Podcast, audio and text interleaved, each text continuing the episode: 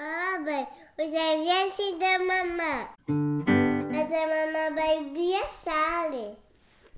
E na mala leva as meias, leva os, Livros, os livros e até o vestido. arristas. Não nos pode levar com ela. O papai e eu Estamos em taça. ficamos em casa. A viagem já começou. É muito cedo e com a mala dela em cima do carro, vamos com a mamã até ao aeroporto. Entre aqueles que vão e vêm, dizemos-lhe Adeus. Adeus. E pouco depois, a mamã parte num Babylon. que fica cada vez mais pequenino no céu. Quando regressamos, a casa está em silêncio. E não, Será flores. não cheira a flores. À noite, o papá lembra uma história antes de adormecer.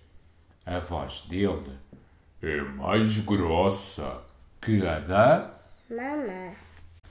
mas passado um bocado acordo. O meu quarto é enorme, está escuro e muito vazio. O papá leva-me para a cama grande e por fim Telaúcho. lá consigo adormecer. Ah, telaúcho. Quando a mamã não está, a casa Não será flores. não cheira a flores, cheira a pés descalços, a chocolate quente e a muitas outras coisas. Não estamos tratando. Eu acho que está ali. Quando a mamã não está, tomamos o pequeno almoço Da tama. na cama. Ficamos o dia quase todo de, Pisar. de pijama. E brincamos no jardim até aparecerem as primeiras Estrelas. estrelas.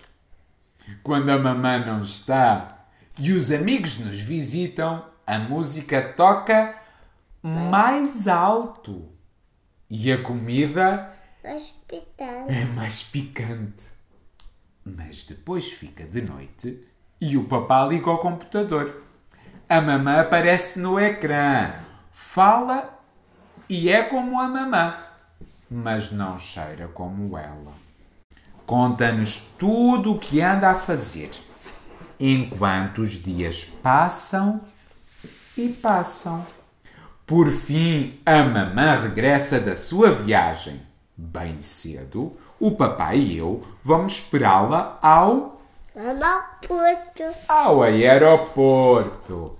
Agora a mamã está de novo connosco. Na mala traz-nos sempre surpresas!